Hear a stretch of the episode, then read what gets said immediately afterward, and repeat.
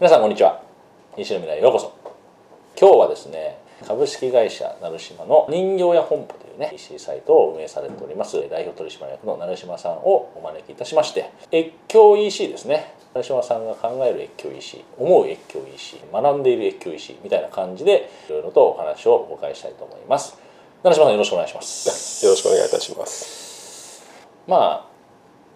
やられてますけどねそんなにめちゃくちゃ手広くやってるわけではないんですが、はい、まあでもねもともとお人形ですもんね、はい、あのいわゆるひな人形とか、はい、五月人形とかそういうやつですよね、はい、少子高齢化で非常に業界的にもまあ右肩上がりってわけにはいかないですからね、はい、基本的には。でこれ世の中的にもこれ明らかですからね少子高齢化でポピュレーションカーブ変わってるというのは事実である中でですね、まあ、誰しもが多分日本だけでやっていくのは厳しいんじゃないかなと、まあ、感じている中で、まあ、いろいろと越境医師についてチャレンジし学ばれている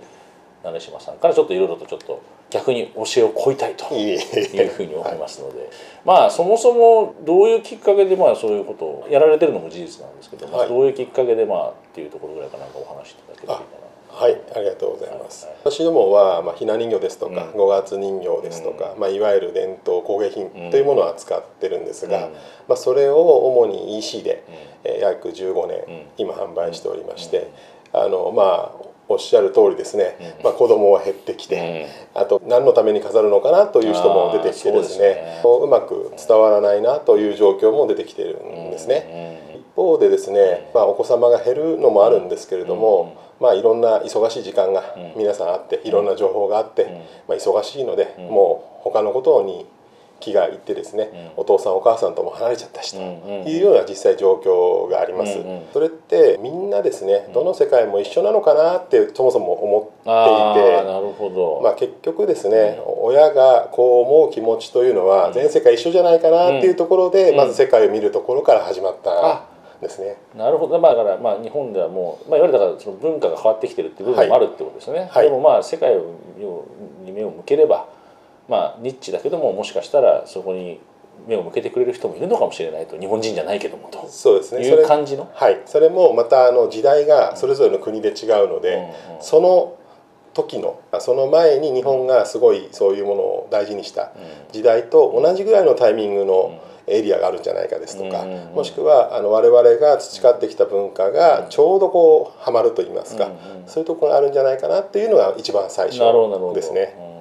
それをもってしてまあいろいろと、まあ、やられてるのもあるんでしょうけど、まあ、いろいろ研究、まあ、学んでる中でどのあたりに今フューチャーされてるそうですね。やっぱり一番中心は、まあ、あの同じ髪の色だったりということで、アジア、まあ、あの中国ですとかベトナムですとかインドネシアフィリピンですとかですね、まあ、あの比較的近場といいますかアジアを中心に今見ております。どういう観点で見られてるんですか逆に言うと、はい、これがですね大体10年ちょっと前ぐらいに、うん、まあ、あの一番最初は上海に行きまして、うん、まあ、当時はですねとてもビルがもちろん建っていて、うんうん、かつほとんどクレーンでですね、まだこれがどんどんどんどん作ってると。10年ぐらいはそうでしたかね、ま、ね。そうですそうです、まあ、そういう状況で、まあ、よくわからないですけどめちゃくちゃ活気あるなと。ああもう2か月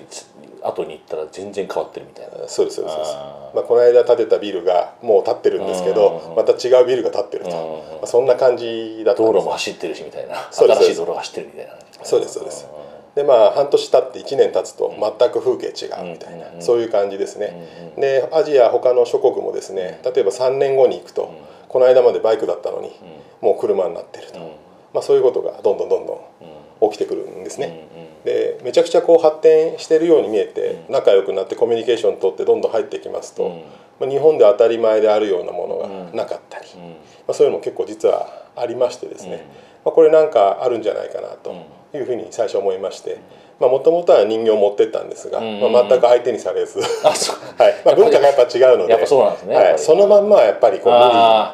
まあ、ですね。ひな人形そのまま持ってってもと。はい、そうですそうです。あまあそれはそうですよね。で次にローカライズしようって考えるんですけど、はいはいはい、まあ、ローカライズの仕方がわからないと言いますか、うん、あの私どもが勝手に思う像を描いて、うん、えー、それをこう当て込むので、うん、まあ当然ニーズと合わない。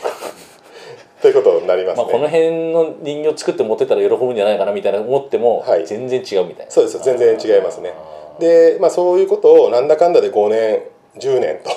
やってるとですね、うんうん、あれ？この間のあれすごいいいんだけどなんなんかどうにかなるのとかですね、うん、先ほどあの話したようにその私どもが当たり前だと思っても向こうで当たり前じゃないことって結構いろいろありましてそれがコミュニケーションが進んでいくさなかでですね、まあ、人形だけじゃなくて全然関係ない分野でもあれどうにかならないとかこれ欲しいなとか。もしくはあの例えば中国であれば中国にあるあれちょっと我々欲しいなというのが結構出てくる中国の方からこれが欲しいなが出てくる。そうですそうですああそういうことなんですね、はい、我々も欲しいのが出てくるですね。ああこっちもね。はい。ああなるほどなるほどなるほど。でそれはその仲良くならないとわからないし教えてくれないんですよね。まあでもよく言いますよね。あのほら越境越境と言いつつも日本にだけいてまあとりあえず情報だけで海外に行ろうっていう人はいるけども、はい、まあそれを現場に10年足しげく通いまあ、それでやっと分かってきたっていう、そうなんですよ。10年ぐらいかかるんですねやっぱり。そうですその代わり一回これないのと言われてですねもしこう手配すると、もう次から次へとあれないかこれないか言ってくるんですよね、まあ、この人は大丈夫だと。あ、まあ、そういう感覚ですかね。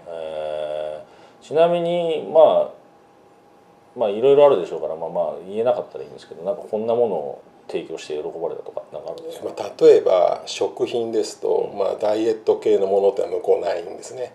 ないんですか？ほとんどないですね。糖質が制限されてたりもしくはビールでもノンアルコールはほとんどないですね。ああそれはないな確かに、はい、あのどちらかというとアルコール度数の強いものを、あの乾杯って言って飲む文化なんですけど若い人はもうちょっと嫌なんですよ。確かにねもうそれで皆さん多分中国でね昔行かれた方苦労されてると思うんですけども。そうです。です。ので例えば酎ハイみたいな割り物もそもそもほとんどないですね。確かに。はい。あさ言われてみればその通りだけど当たり前にありそうじゃないですか。中国の多少知ってる人はそりゃそうだよねって,、って聞けちゃったけど、はい、あでもないな。確かにっていうないんですよ、まあ、ノンアルコールのジュースみたいなそのアルコール系っぽいものなんていうのは全くもちろんほとんどないですし、まあ、例えばあのあとは例えばコインパーキングみたいなのもほとんどないですね。ないね。あのそれぞれのお店が所有しているような感じで片方駐車場めちゃくちゃ空いてるのに片方埋まってるみたいな。あその辺にそういうことを教えてあげるっていうシェアリングしたらみたいな。そうですそうですあじゃあものに限らないわけですね。そうですそうです。情報もいろいろと交換して、まあ、こちらからも発信し教えてあげて向こうからもああ中国こういうのありなんだ。もしかしたら日本に持ってったらありかもみたいな。あそうなんですそうなんです。でそれをですねずっとこう繰り返してると、まああの人はちょっと家族っぽいよねみたいな感じにだんだんだんだん変わってきてですね。ちょっっと内側の雰囲気に家族っぽいよね そうです。内側の雰囲気にこうなってくるんですね。なんかこの壁があったのがその中にこう入れていただいたみたいな感じになってですね。そうするともう本当にあれはどうだこれはどうだって話になってきます、家族なんか英語でファミリーっていう方がなんかいい感じあそうです、ね、家族っていうよりは、はい、ああなるほどえそれ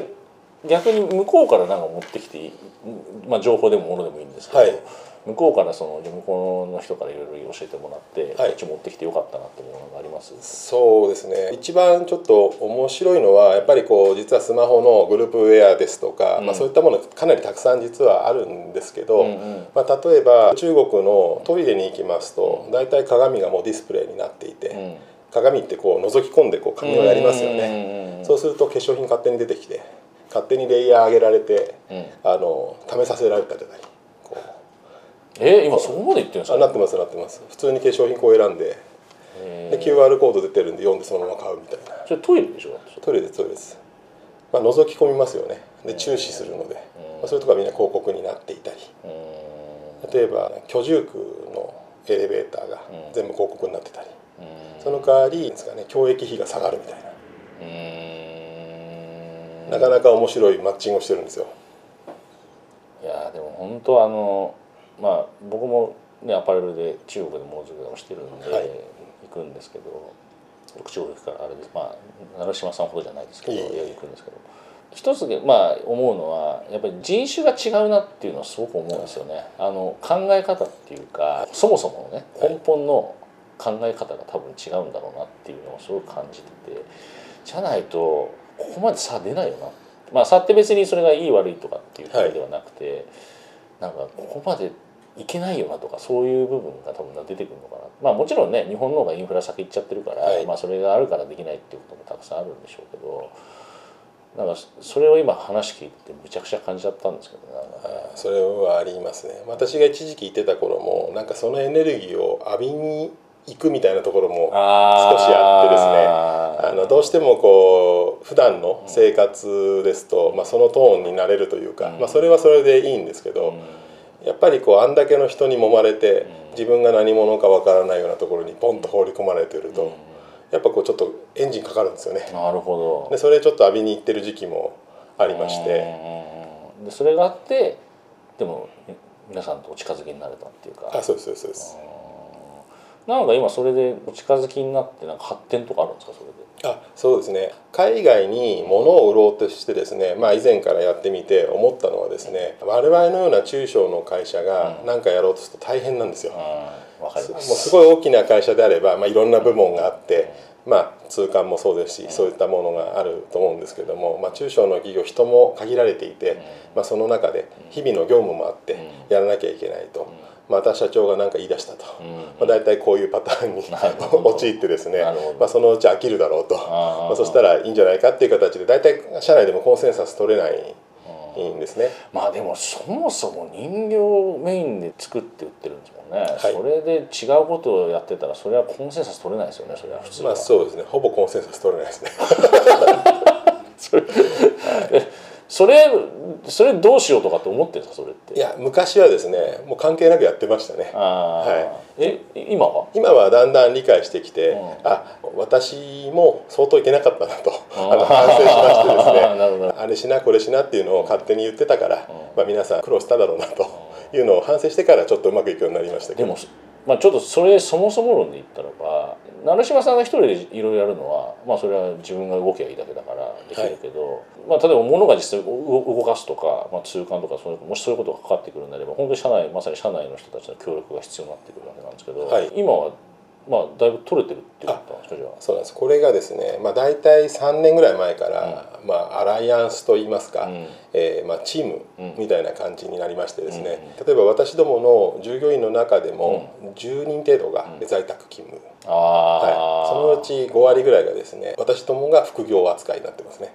なので本業がありまして我々で働いていると。それはあれですか？じゃ人形系をメインにしてないですか？あの人形自体でもそうなってまして。でそれ以外のプロジェクトに関してももうそういった人をこう取り込んでいくといいますか、まあ、一芸を持った人といったらおかしいですけどもその人がリーダーですよねと